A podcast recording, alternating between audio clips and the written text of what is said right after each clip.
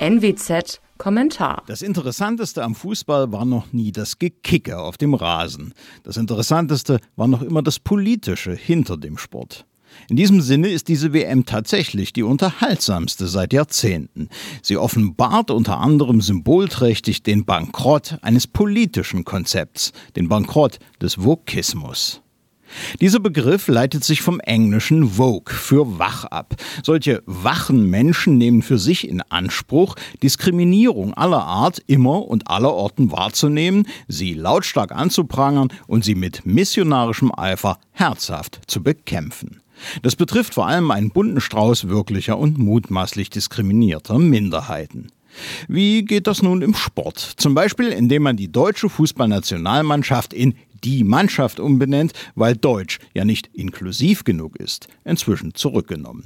Zum Beispiel, indem man als Mannschaft in einer Maschine durch die Gegend fliegt, auf die Vielfalt gewinnt, auf Englisch gepinselt ist und sich als DFB öffentlichkeitswirksam für sexuelle Vielfalt einzusetzen. Zum Beispiel, indem man bei einem internationalen Turnier die ungarische Fußballnationalmannschaft regelrecht stalkt, weil die dortige Regierung angeblich etwas gegen solche Vielfalt hat. Und zum Beispiel, indem man lautstark ankündigt, ausgerechnet in einer schwulenfeindlichen islamischen Diktatur Kapitänsarmbinden zu tragen, die für eben diese vielgerühmte sexuelle Vielfalt werben.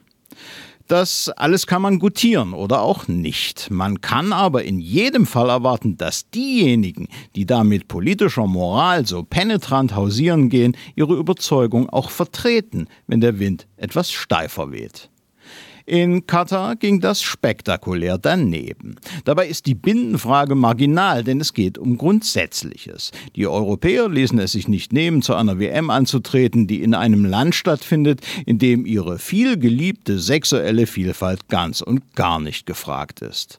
Sie ließen es sich nicht nehmen, in einem Land die Hofnarren eines Monarchen zu geben, der sich ihre Dienste von einem korrupten Weltverband gekauft hat und der international den islamischen Terrorismus finanziert.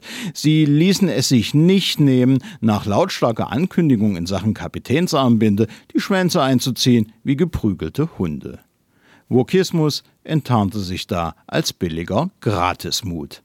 Daran ändern auch gewundene Rechtfertigungen der Offiziellen nichts, die im Wesentlichen darauf hinauslaufen, dass die Spieler ja nicht um ihren sportlichen Traum betrogen werden dürften. Das sagte der DFB-Pressesprecher und die deutsche Außenministerin Annalena Baerbock von den Grünen schlug in die gleiche Kerbe. Und daran ändern auch verdruckste Gesten beim Mannschaftsfoto nichts. Die Frage nach dem Konflikt zwischen Ansprüchen und Handeln betrifft dabei nicht nur die Spieler und den DFB. Sie betrifft auch jene Einzelne, die Katar furchtbar finden, öffentlich einen Guckboykott fordern und sich dann doch heimlich vor den Fernseher pflanzen. Derartige öffentliche Wasserprediger und heimliche Weintrinker gibt es im Moment zur Genüge. Hinter vorgehaltener Hand gesteht das so mancher woke Fußballfan auch ein, oft mit einem verschwörerischen Grinsen.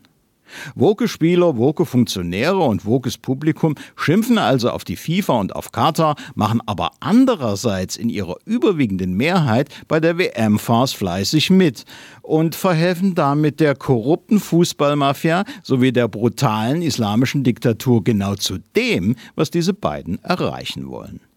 Dabei wäre es doch für ehrliche Moralisten sehr leicht, den Laden hochgehen zu lassen. Es würde reichen, wenn die moralischste aller Mannschaften die Koffer packt. Die Deutschen nämlich.